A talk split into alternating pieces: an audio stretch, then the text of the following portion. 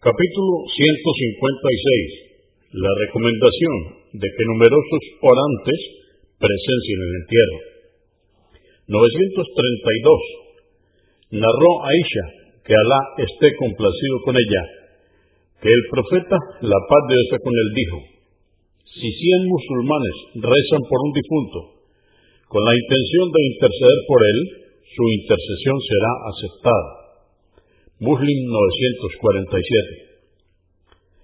933. Narró Ibn Abbas, que Alá esté complacido con él, que oyó al profeta, la paz de Dios con él, decir, si cuarenta hombres que no asocian nada a Alá acuden a la oración por un difunto e interceden por él, su intercesión será aceptada. Muslim 948. 934.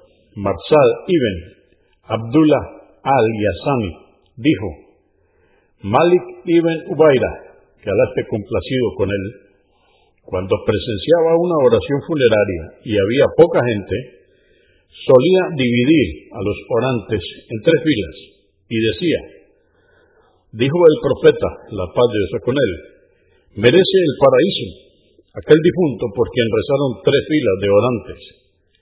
At-Tirmidhi, 1028, Abu Daud, 3166, Ibn Maya, 1490, Agmad, volumen 4, número 79.